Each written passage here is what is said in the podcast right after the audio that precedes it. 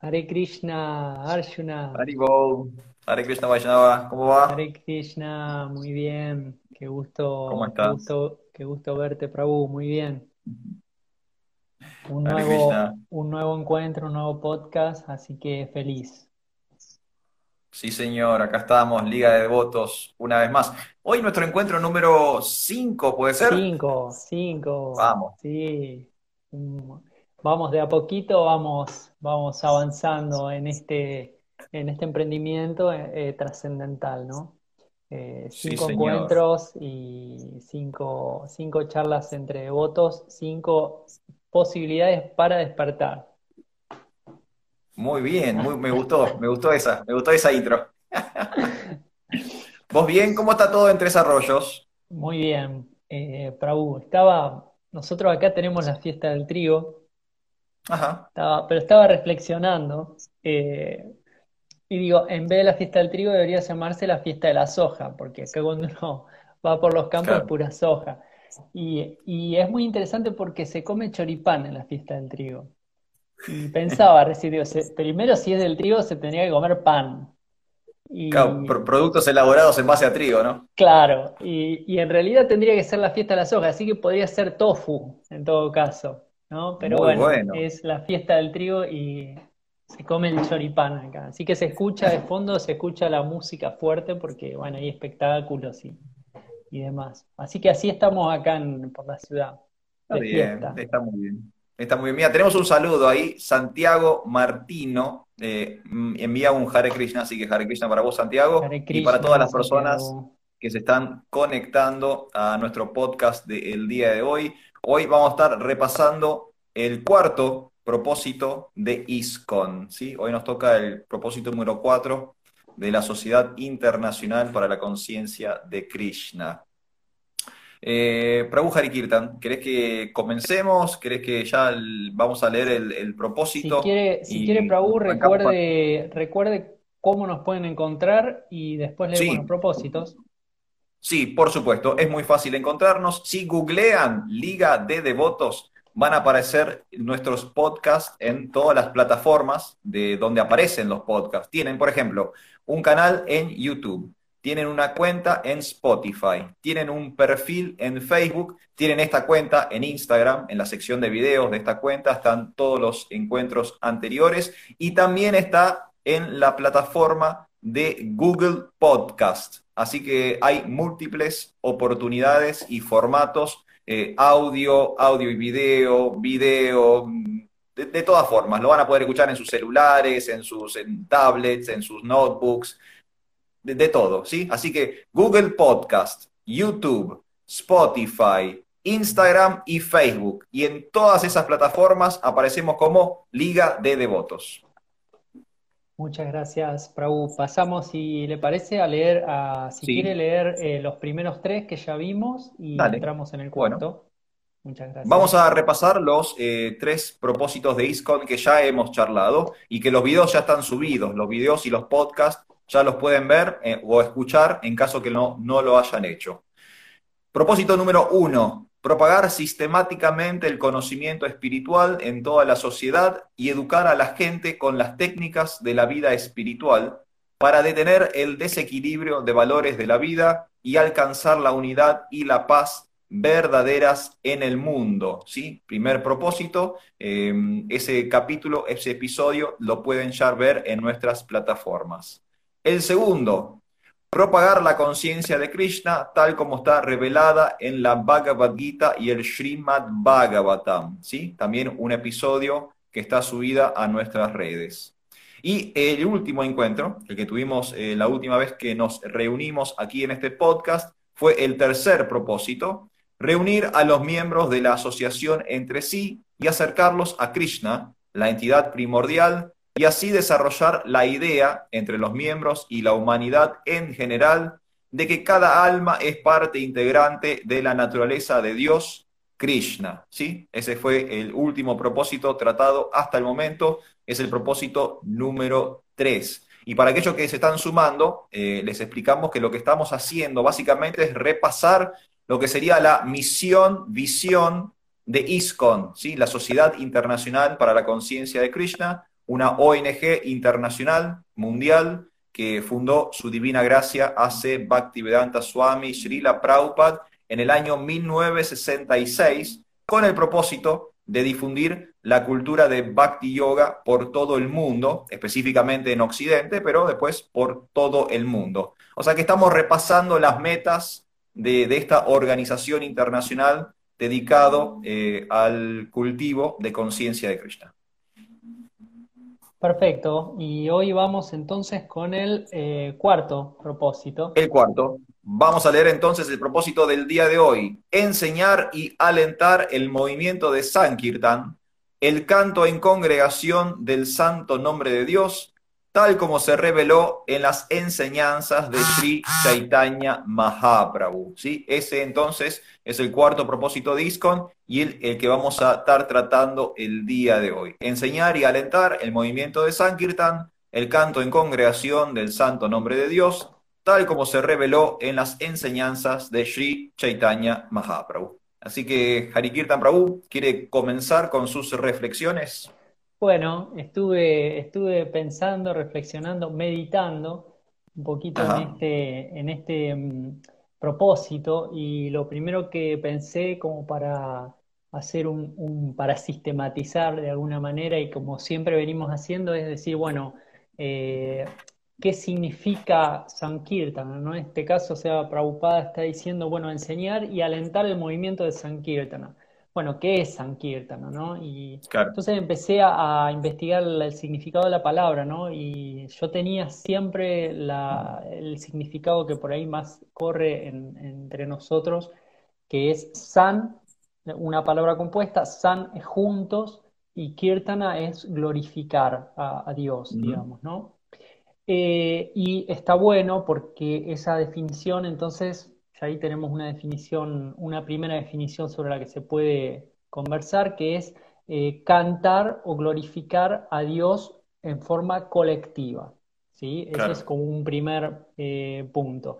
Y otro punto que me pareció re interesante para compartir hoy con, con vos, Prabhu, es que san significa completo, también en sánscrito, ¿no? Entonces sería glorificación completa, ¿no? Mm. Y ya es otro, otro eh, aspecto más amplio del Sankirtana, claro. Eh, no sería solo cantar, sino glorificar de manera completa, ¿no?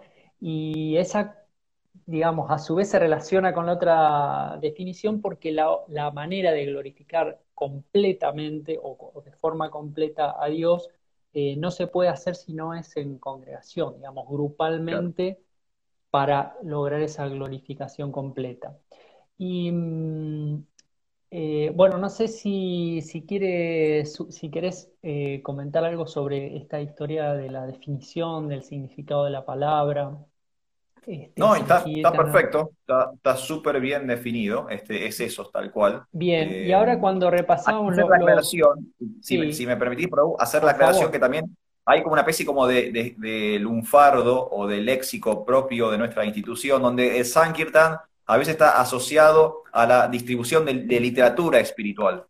Eh, y eso es medio como una, una, forma en que los devotos de la Sociedad Internacional para la Conciencia de Krishna eh, denominan esa actividad espiritual en particular.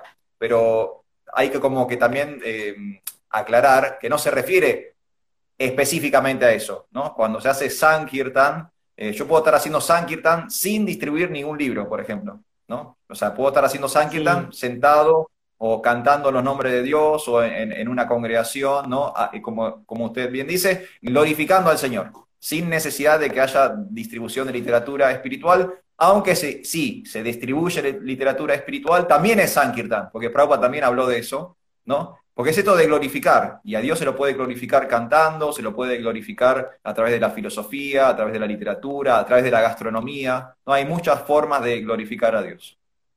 Me parece muy buena la aclaración porque es, muy cierto. Yo recuerdo cuando comencé el, camino del Bhakti, eh, me confundía un poco eso, ¿no? Cuando los primeros semanas ahí, eh, y yo decía, Sankirtan entonces repartir libros o cantar Hare Krishna, no, no, no entendía bien. Y claro, es que Sankirtana es un término que realmente tiene una acepción que se puede eh, aplicar para muchas de las, de las prácticas o muchas de las, de las actividades que hacemos los devotos. Eh, creo que la, una de las, eh, por ahí las condiciones en relación a esta primera parte de la palabra que es san, que hablamos de junto o completo, para que sea Sankirtana tiene que haber esta idea de eh, colectivo, de, agrupación, ¿sí? Y me parecía interesante también compartir con, vos, Prabhu, eh, mientras escuchaba los propósitos anteriores, y ya lo mencionamos en, en podcasts anteriores también, cómo Prabhupada a través de estos propósitos va desarrollando una de manera sistemática esos propósitos, esa misión-visión, ¿no? Entonces, en el primer propósito eh, eh, leíamos eh, una partecita, ¿no? Que dice educar a las gentes en las técnicas, ¿no? Y bueno, Sankirtana, si bien es amplio, en general se va a referir al canto de los santos nombres, que es nuestra técnica principal como, como ¿no? Entonces, en el primer propósito dice, bueno, vamos a educar en las técnicas. En el segundo propósito habla de Bhagavad Gita Srimad Bhagavatam. Y en relación al Sankirtana eh, es muy importante porque uno está glorificando a quién. ¿no? Y la, foto completa de, Krishna o, la, descripción completa de Krishna está en Bhagavatam. Entonces, bueno, eh, glorificar a quién, bueno, para eso leer Bhagavatam en el segundo propósito.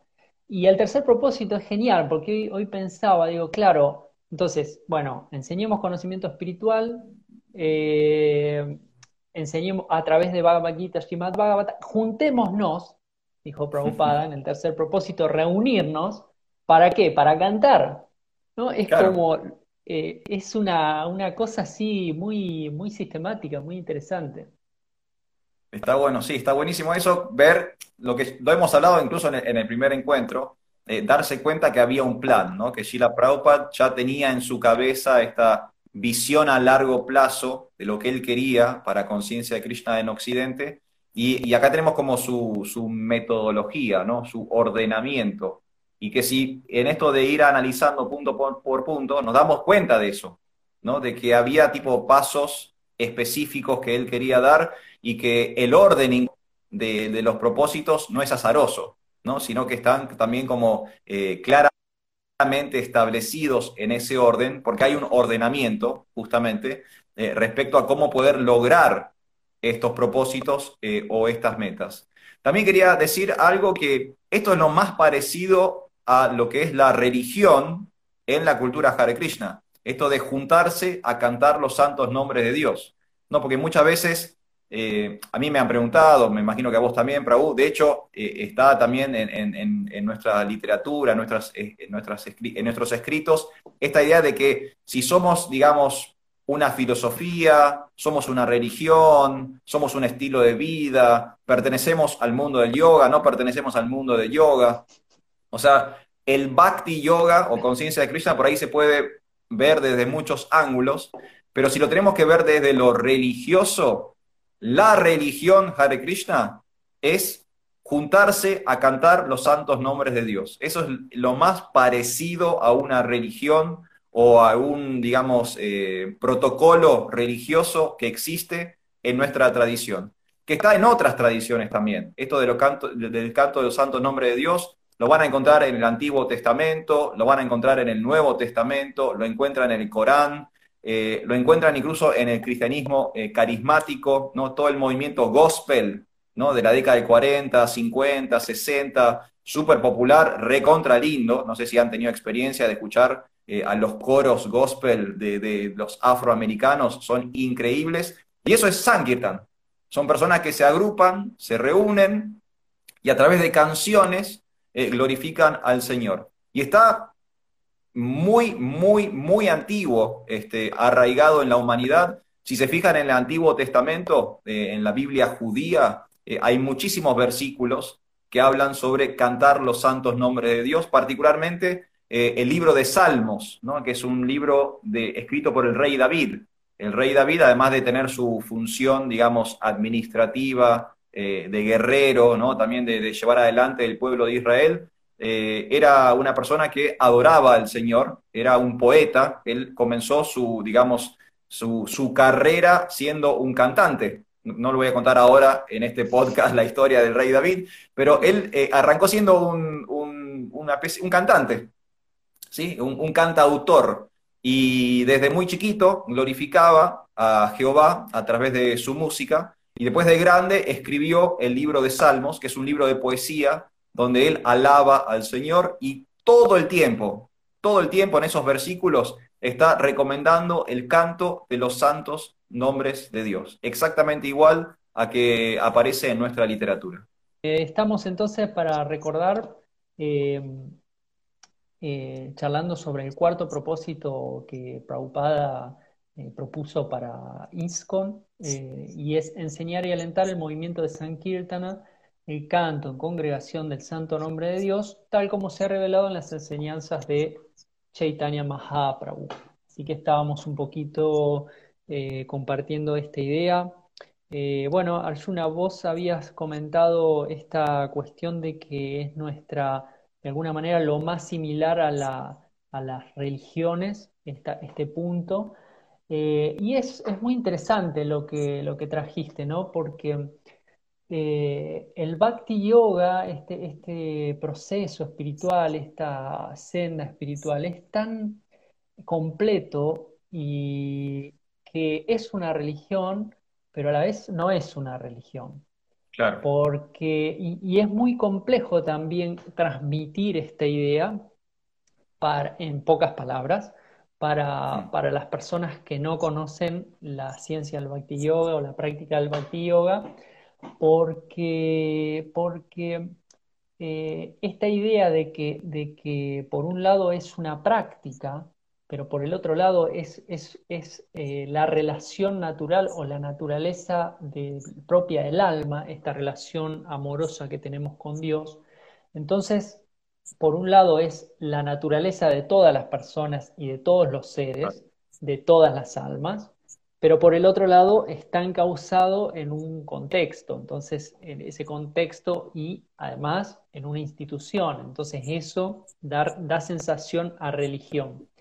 Eh, más sabemos bien, y Prabhupada insistió mucho en eso, que Bhakti Yoga no es una religión en el sentido convencional. Pero como decías vos, Prabhu, eh, tenemos un montón de cuestiones que son eh, compatibles y paralelas con, religiones, con otras religiones, y nuestro movimiento, de hecho, legalmente es una religión. Entonces, es interesante estos debates para tratar de aclarar el tema, ¿no?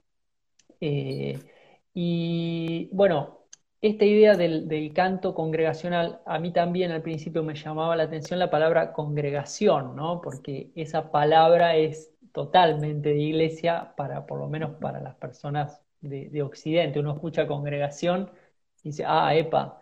Em, y yo descubrí ahora que me gustó mucho, escuchando a unos, a unos devotos también, esta idea de la glorificación colectiva o el servicio colectivo. Me gustó mucho esta idea de la palabra colectiva, ¿no? Ese, canto colectivo. Y me pareció interesante esa propuesta que hace Chaitanya Mahaprabhu cuando uno la, empieza a pensar un poco y la trata de entender, porque Kali Yuga, que es la era en la que estamos viviendo, que es una era bastante pesada y bastante complicada, porque las, la tendencia de este momento histórico es una, es una, de hecho estamos en una guerra, por ejemplo, en este momento. Entonces, la tendencia de esta era, que se llama Kali Yuga o era de riña, casualmente, donde vamos, donde la sociedad y las personas vamos a estar peleando incluso por cosas de poca importancia, dice Prabhupada, ¿no? Por, por detalles, hasta las familias se terminan hasta matando a veces, ¿no? Es una cosa así muy, muy, muy, eh, muy loca por cosas de poca importancia también, ¿no? Eso es interesante para, para quien conoce Bhagavad Gita porque hay cosas de poca importancia y hay otras, hay otras cosas, ¿no? Em, entonces, Chaitanya Mahaprabhu propone no solo cantar el santo nombre, porque e, eso me pareció súper interesante de reflexionar. Porque él podría haber dicho, bueno, ¿cuál es la técnica? Bueno, cantar el santo nombre. Pero él no dijo cantar el santo nombre, dijo cantar el santo nombre colectivamente.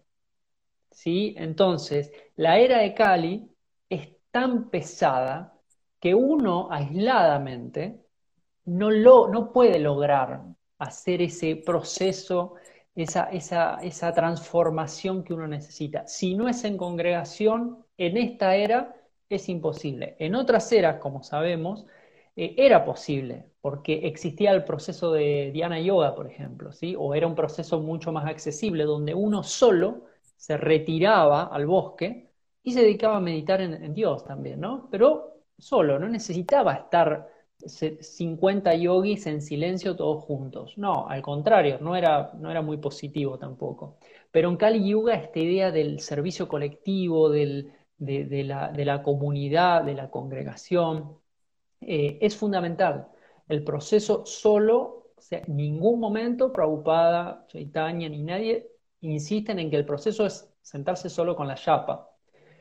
Es el proceso sentarse con chapa, pero tiene que estar ese trabajo colectivo, ese sadhusanga que se está mencionando en el, en el principio 3. Entonces me parecía súper interesante relacionarlo con eh, con eso también, ¿no? Como en las otras eras se permitía que el proceso fuera más individual, pero en esta era el proceso no puede ser individual, porque es una era muy pesada.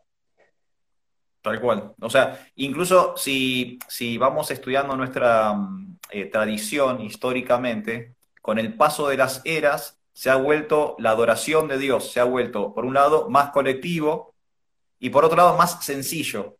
¿sí? Porque si vamos viendo cuál era el método prescripto por cada era, tal cual como vos decís, en la primera era era Diana, era la meditación, ¿no? Entonces era muy complejo, porque sabemos que meditar es muy complejo, ¿no? Sabemos todos los desafíos y los obstáculos que tenemos que, sobrellevar para poder tener la mente tranquila y poder enfocar, ¿no? En la meditación.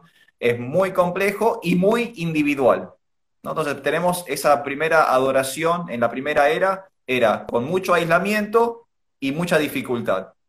Pero después viene en la segunda era la adoración a través de las, eh, los rituales, a través de las ceremonias religiosas, ¿sí? los yagyas, ¿sí? las ofrendas eh, religiosas. Y ahí ya tenemos, por un lado, es un proceso un poco más sencillo que la meditación, y ya empezar a involucrar a otros, ¿no? Porque allá tiene que haber un sacerdote, tiene que haber, ¿no? Una, ya tiene que haber como parafernalia, tiene que haber alguien que ayude, que participe, ¿no? Entonces, progresivamente se va haciendo más fácil y más colectivo. En la era anterior a la nuestra, era la adoración en los templos, ¿sí? La adoración en los templos. Las personas congregaban en sus iglesias, en sus mezquitas, en edificios, ¿sí? En, en, en inmuebles. Ya hay un lugar, ¿no? Ya hay un lugar. A un lugar, exacto. A un lugar específico y adoraban juntos en ese lugar. Otra vez, es un grado de mayor facilidad y, eh, y cada vez involucrando más personas. Y tenemos vestigios ¿no? de lo que era la adoración en la era anterior.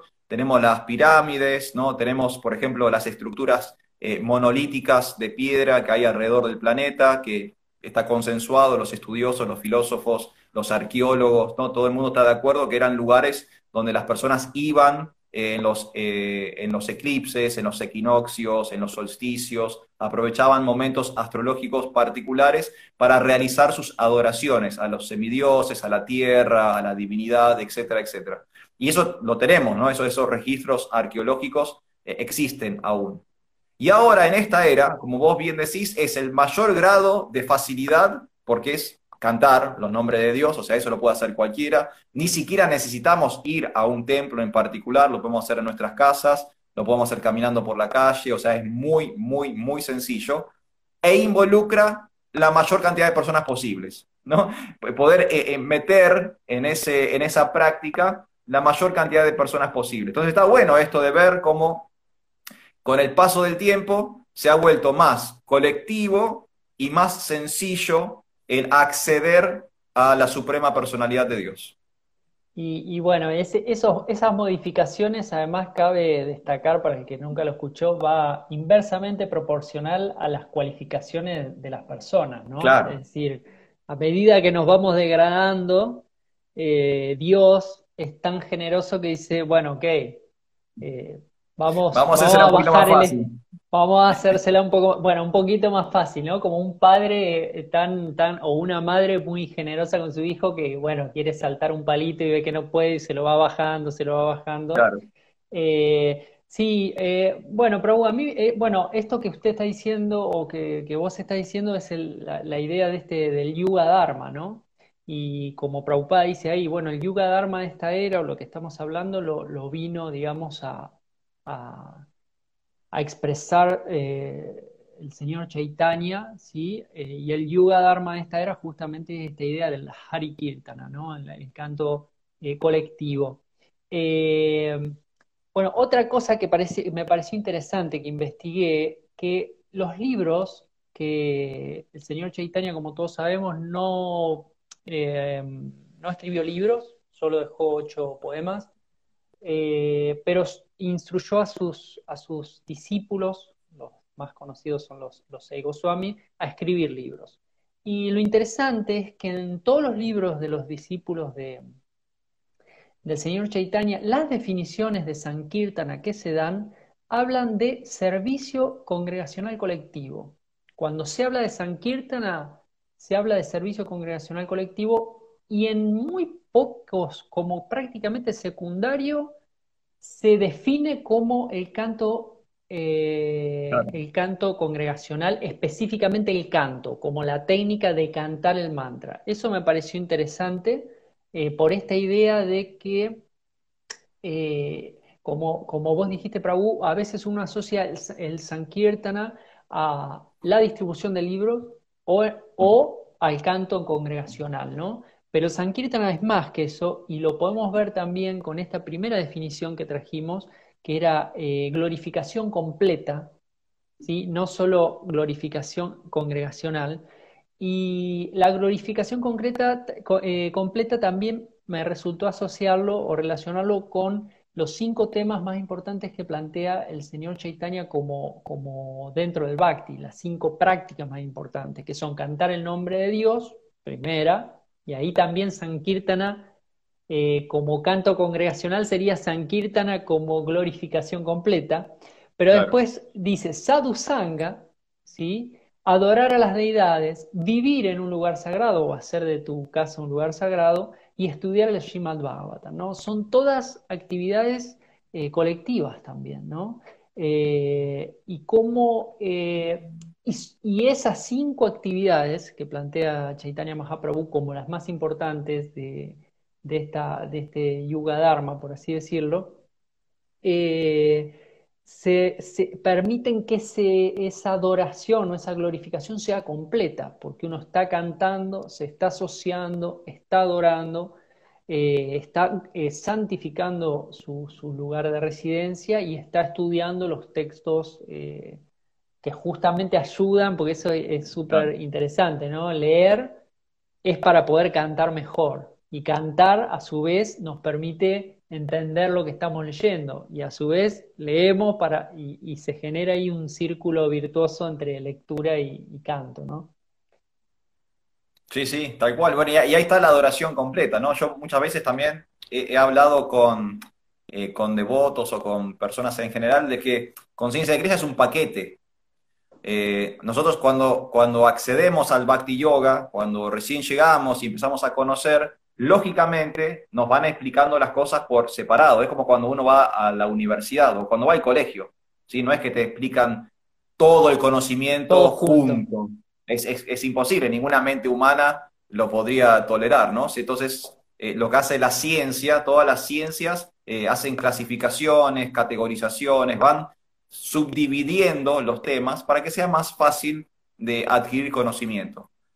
En Conciencia Krishna hacemos lo mismo, ¿no? Le explicamos a las personas, bueno, se quieren volver vegetarianas, bueno, entonces cómo volverse vegetarianas, o quieren empezar a, por ejemplo, cantar en el rosario, entonces le, enseñamos cómo es el canto en rosario. Sí, le vamos explicando, digamos, por partes el proceso.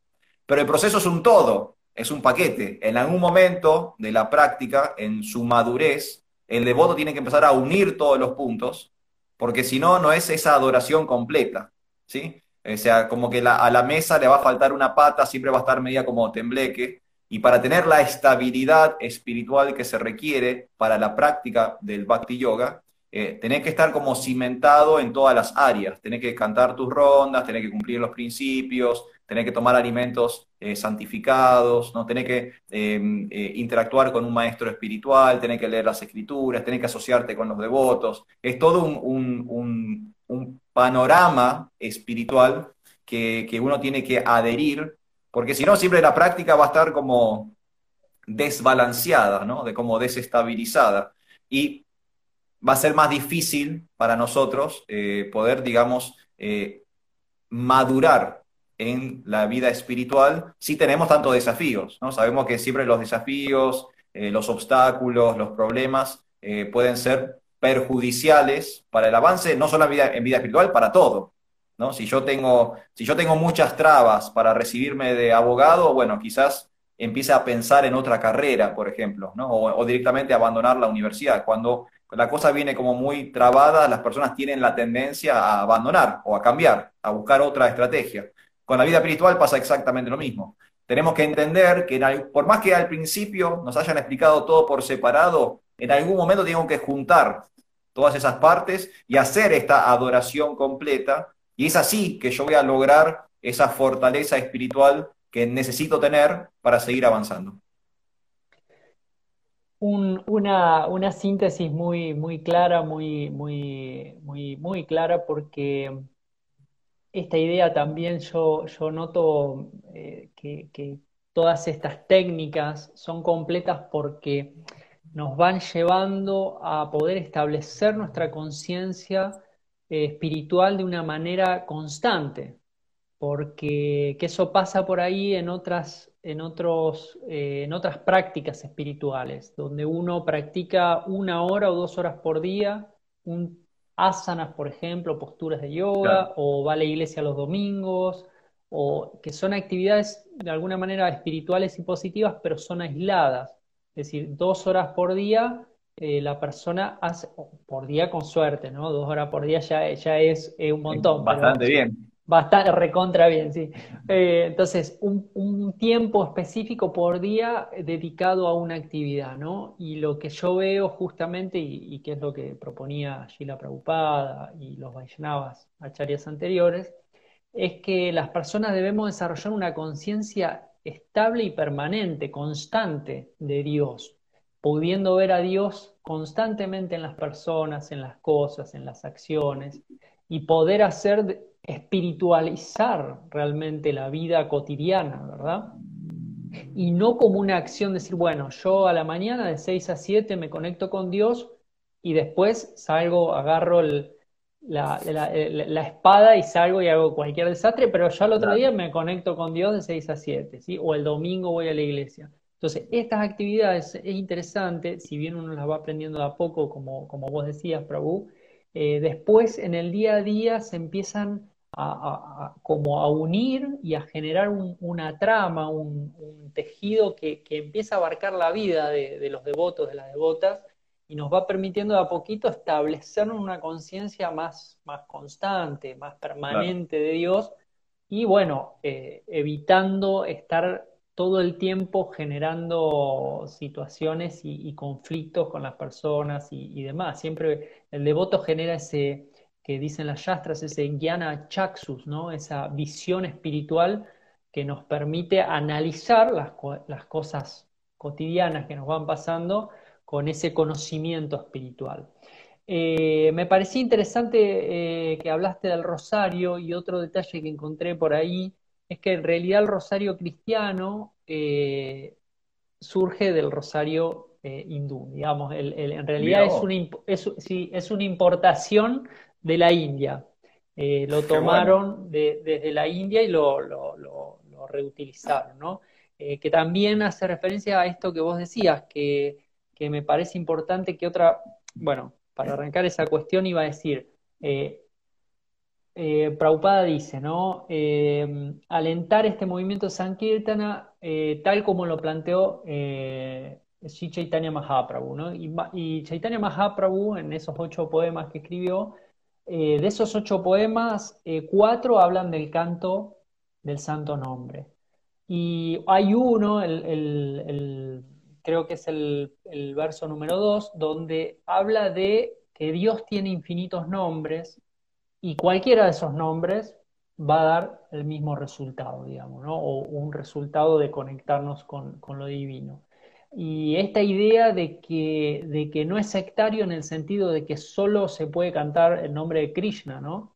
Se puede cantar el nombre de Dios, cualquier nombre de Dios, y Dios es tan misericordioso y tan infinito que al tener infinitos nombres permite que todas las personas del mundo puedan, pues si no, esto también me lo han preguntado, quizá a vos también, Prabhu, si entonces solo los Hare Krishna se van, se van con Dios, no. O sea, sí, el canto, el canto del santo nombre, tanto en meditación como congregacional, funciona con todos los nombres fidedignos de Dios. Exacto, sí, tal cual. Bueno, y siguiendo eh, esa observación que vos haces, nosotros cantamos Krishna, Govinda, Gopal, cantamos esos nombres porque son los que presentó Chaitanya Mahaprabhu, ¿no? Como dice acá eh, este propósito, eh, reveladas en las enseñanzas de Sri Chaitanya Mahaprabhu. Bueno, si vamos a las enseñanzas de Sri Chaitanya Mahaprabhu, esta personalidad reveló esos nombres, Krishna, Rama, Govinda, Gopal, pero no negamos, como vos bien decís, no negamos que hay infinitos nombres de Dios. De hecho, Chaitanya Mahaprabhu mismo aclara que los nombres de Dios son infinitos. Entonces, cada uno en realidad, de acuerdo a su comodidad, de acuerdo a la tradición a la que pertenece, al país en que vive, el idioma que habla, ¿no? de, acuerdo a la, cultura a la cual quiere eh, pertenecer, eh, puede elegir los nombres de Dios, de esa tradición, de esa cultura, de esa región en particular, y, recitarlos, cantarlos a diario con sus amigos, este, mientras que va al trabajo, con sus hijos, con la familia, ¿sí? Alá, eh, Jehová, Adonai, Elohim, ¿no? Sabemos que son infinitos, infinitos los nombres de Dios, hay nombres de Dios para el judaísmo, hay nombres de Dios en el cristianismo, hay nombres de Dios en el islam, ¿sí? Muchísimos, muchísimos nombres de Dios. Nosotros lo que único que estamos diciendo es que los canten, que se dediquen a cantar esos nombres, ¿no? Sin, sin cuestiones sectarias, sin cuestiones que, tengan que ver con etnicidades, ¿no? Es simplemente cantar los santos nombres de Dios. Totalmente, Prabhu, así es. Y, em, siguiendo ese, tema, ¿no? Eh, en esos ocho versos eh, es interesante porque el señor Chaitanya plantea esta idea, ¿no? Decir, bueno, el santo nombre ofrece, eh, el santo nombre puede ser, pueden ser variados. Él en ese verso dice Krishna y Govinda, como, como vos mencionaste, Prabhu, pero eh, son infinitos, así que se puede elegir cualquiera. Después, en, otro de los versos dice los beneficios, ¿sí? Que, que se limpia ¿no? el polvo del corazón, uno logra esa conexión con Dios y demás. Eh, pero, y después en otro verso, que eso eh, me parece también interesante para, recalcarlo, porque cuando uno conoce ¿no? la, conciencia de Krishna y entonces eh, uno escucha el primer, el primer spot que escucha es canta y sé feliz, y uno a veces canta y no es feliz, entonces dice, pero ¿qué está pasando? o sea, Me, vendieron un buzón, ¿no? Y está vencido este producto. Está vencido, claro.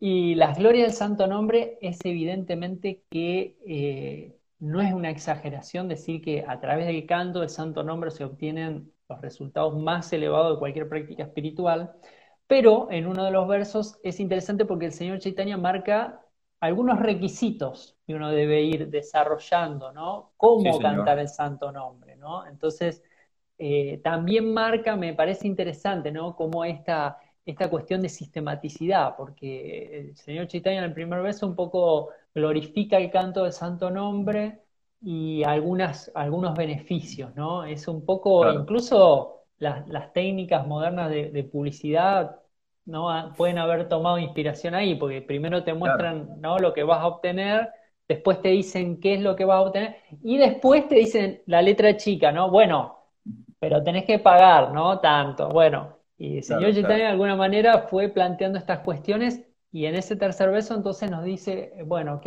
cantemos el santo nombre de una manera humilde, ¿sí? de una manera muy, muy respetuosa y, varias, eh, varios eh, detalles más que, no, que nos van a permitir hacer de ese canto un canto cada vez más, más puro, más refinado, que nos va a ir dando realmente esa felicidad de la que, de la que hablaba Prabhupada. ¿no?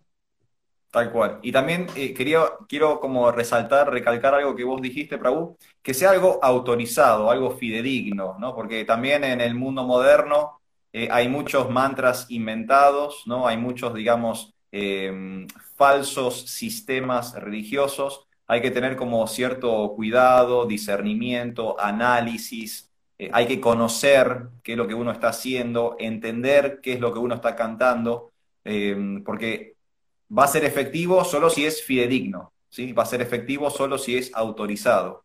Si es un mantra manufacturado, inventado, si es un falso nombre de Dios, entonces, bueno, los efectos no se van a, no se van a vivenciar. Eso es muy, muy importante que tengamos eh, el cuidado necesario de hacer las cosas bien, ¿no? Porque vivimos en un mundo a veces tan vertiginoso y tan superficial que estamos convencidos que todo es lo mismo, todo da igual, ¿no? que cualquier cosa da el mismo resultado que cualquier otra cosa.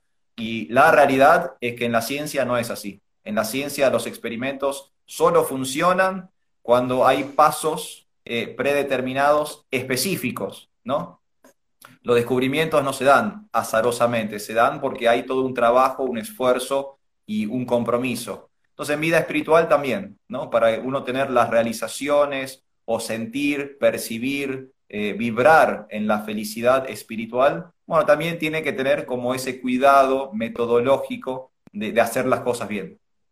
Eso, eso es fundamental, Prabhu, lo que estás planteando, porque como, como, bien dijiste, en esta era, si bien hay muchas cosas que, que se han vuelto mucho más accesibles, incluso este conocimiento, eh, también hay mucha confusión porque hay tanta información, ¿no? Uno, yo he encontrado muchas, muchas personas que se acercan con, sinceridad a cantar mantras a, nuestros, a nuestros encuentros y demás, y, piensan que, bueno, que ellos en la casa por ahí ponen mantras de Shiva, de Ganesh, de Krishna, de diferentes tipos de, mantras, sin saber eh, que, que son cosas completamente distintas, ¿no? Entonces uno dice, ay, qué lindo los mantras, y bueno, cualquier mantra, es si es linda la música y, más o menos es, pegajosa, está bueno, ¿no?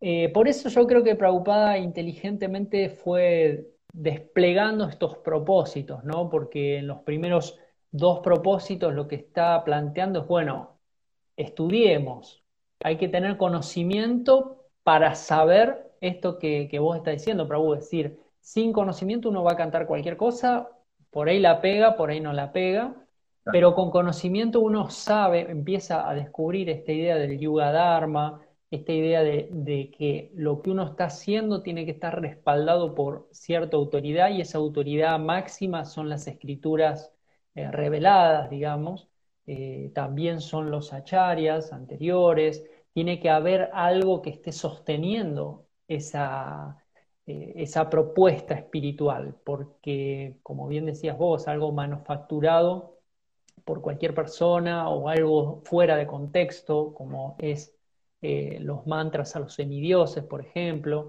Eh, cuando uno no tiene conocimiento, para uno es todo lo mismo, ¿no?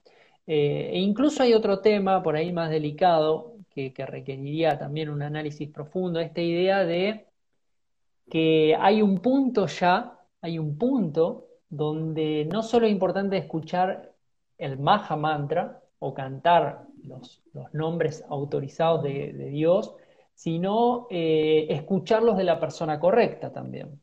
¿Sí? Chaitanya Mahaprabhu tenía una frase fuerte, pero que, tengo ganas de decirla, que decía, en la boca de un impersonalista, el, el santo nombre de Dios es como leche con veneno. ¿no? Parece dulce, pero te mata.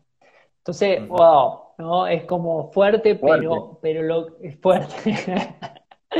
pero lo que está planteando es eh, no da todo lo mismo.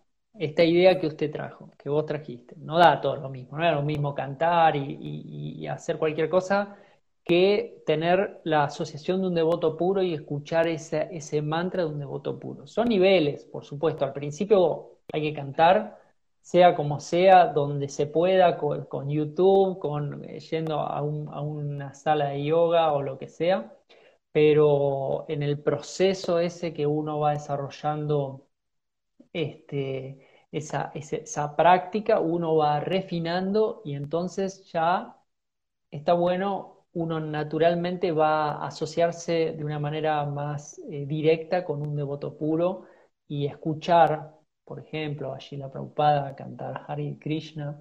Es una experiencia muy, muy fuerte, digamos, ¿no? Incluso aunque musicalmente eh, sus producciones no son geniales, eh, el canto del devoto puro tiene un poder que el canto de, un músico que no es devoto no lo tiene, ¿no? Bueno, Arjuna Saka, a ver, se, se había ido, a ver si puedo volver, yo creo que sí. Eh, bueno, estamos, recuerdo, para. Voy a recordar el propósito que estamos charlando. Ahí volviste, Arjuna Saka, bienvenido. El propósito es enseñar y alentar el movimiento de Sankirtana, el canto en congregación del Santo Nombre de Dios, tal como se ha revelado en las enseñanzas de Chaitanya Mahaprabhu.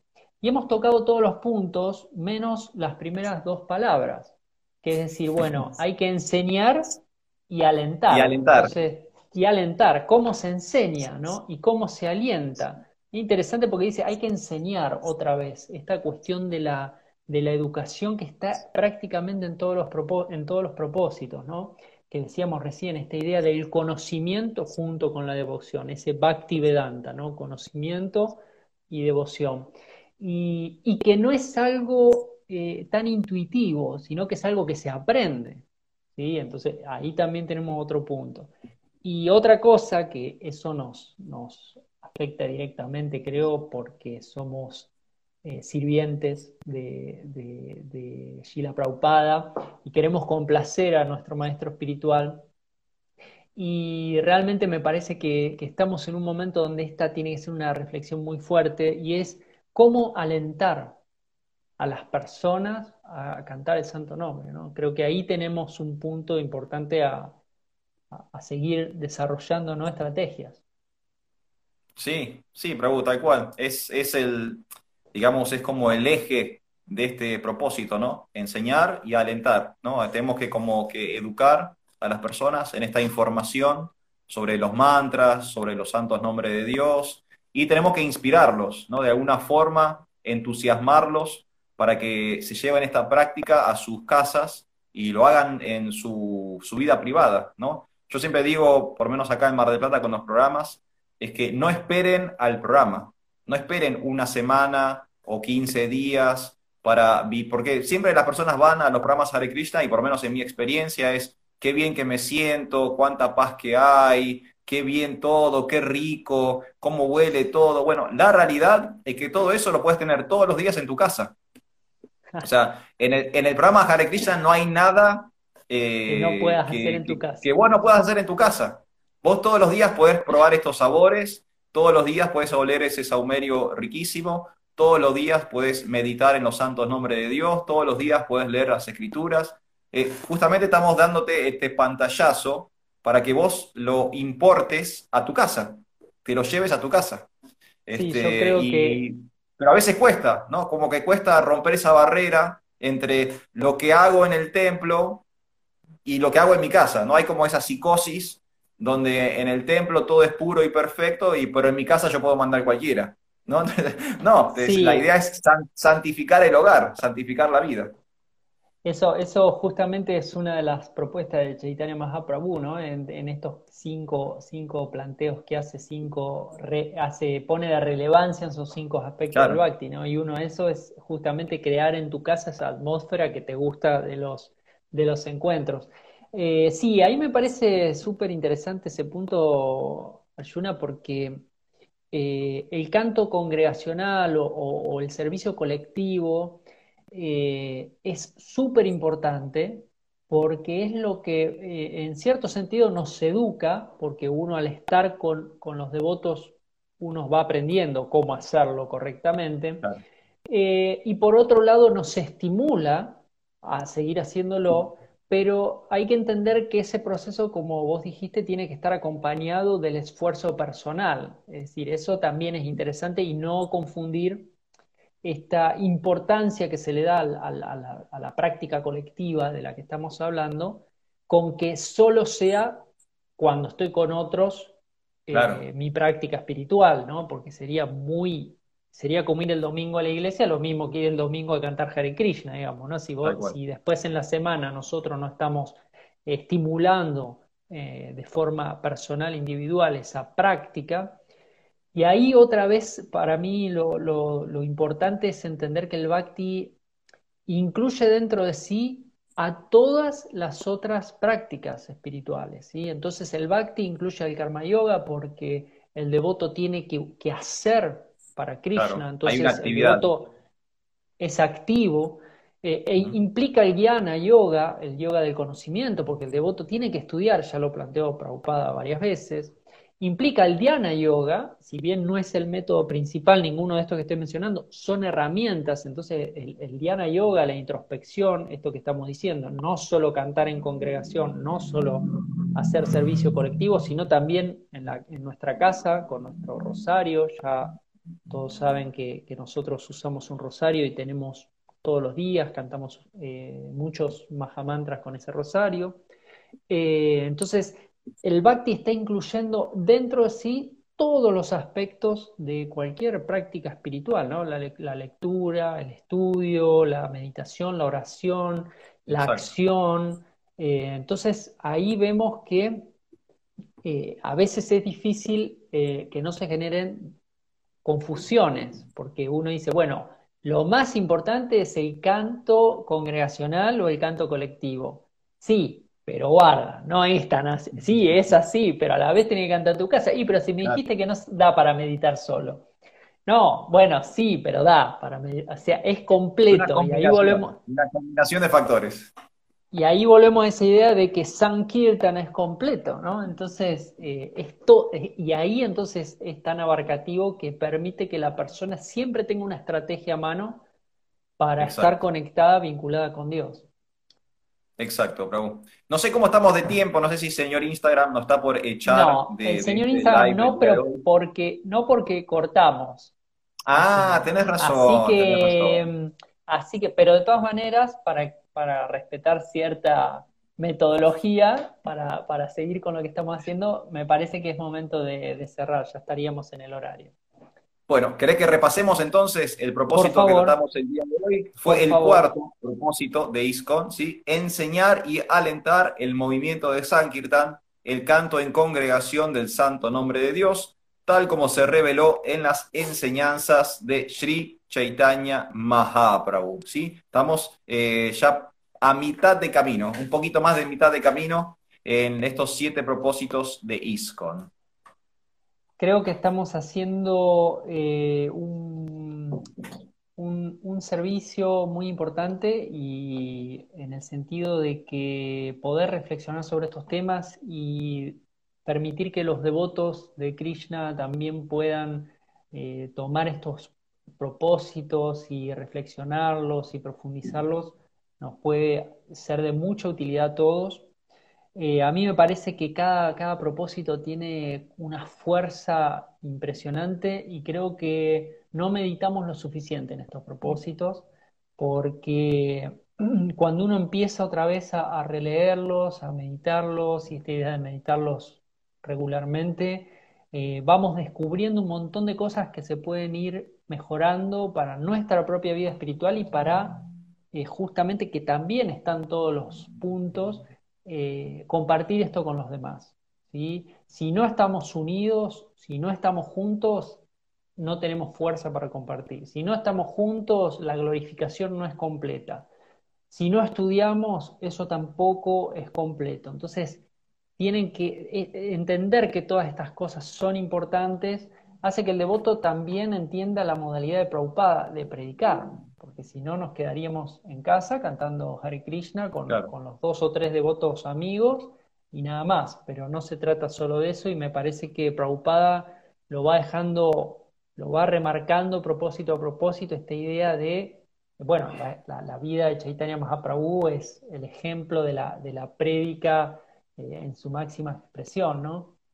Eh, entonces me parece muy bueno que estemos eh, charlando sobre esto. Ayuna, le agradezco, te agradezco profundamente esta posibilidad que nos, nos estamos dando porque, porque creo que por lo menos a mí me está haciendo de, mucho, de mucha utilidad y espero que, a los devotos y devotas de ISCON también así les sea. Aunque no compartan todo lo que decimos, eh, pero por lo menos para, para pensarlo, para debatirlo. De hecho, están todos invitados a, comentar abajo cualquier comentario, cualquier idea, cualquier eh, propuesta que tengan sobre, sobre estas temáticas. Bueno, tiene que ver un poco con el eslogan que tiene este podcast, ¿no? Liga de Devotos, que es un podcast para despertar. La idea es eso, ¿no? Que podemos, eh, digamos, eh, disparar ideas, generar debates, ¿no? Y que eh, nos quedemos un poquito pensando sobre las cosas que vamos charlando, que, que meditemos en la semana. Y, está buenísimo haber empezado por los propósitos de ISCON, porque creo que ya lo, dijimos quizás en el primer encuentro, incluso muchos devotos desconocen cuáles son las metas institucionales que, planteó Sheila Prabhupada. Entonces, sí, bueno, estamos colaborando de alguna forma en dar a conocer eso. Eh, yo personalmente me doy por satisfecho, eh, además de todo lo que decís vos, porque yo en la semana voy pensando, voy leyendo eh, y voy meditando, y la verdad que me, me está ayudando en lo personal también en, profundizar en mi propia experiencia personal. Sí, creo que a mí me gusta esta idea de que, y me sorprende, que eh, ah. en, solo este libro, por lo menos de las ediciones que yo tengo, están los siete propósitos.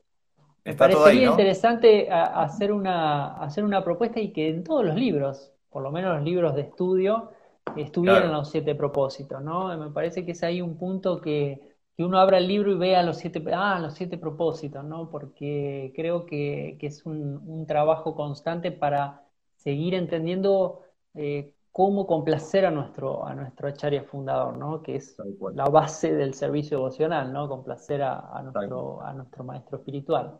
Eh, así que bueno, Prabhu, te agradezco profundamente eh, esta. Mira, apareció una consulta a último momento apareció una consulta, no tiene específicamente que ver con eh, el tema de hoy, pero si, si vos, Harry Kirtan, decís que hay un poquito de tiempo, quizás lo podemos resolver. Sí, por favor, por supuesto. Y Lula, Lula Yebra o Lula Yebra nos ha acompañado todo el podcast, así que le vamos a, incluso, tratar de responder. Sí, claro, sí, sí. Pregunta si hay acharias mujeres. ¿Vas vos o voy yo? Vas vos.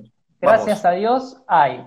Gracias a Dios hay, porque eh, es interesante que, justamente el, servicio devocional y la espiritualidad en general eh, justamente se basa en el alma, entonces no hace diferencia de sexo, digamos, ni de raza, ni de nada, o sea, realmente la ciencia espiritual se basa en el alma, así que hay, hay acharias mujeres.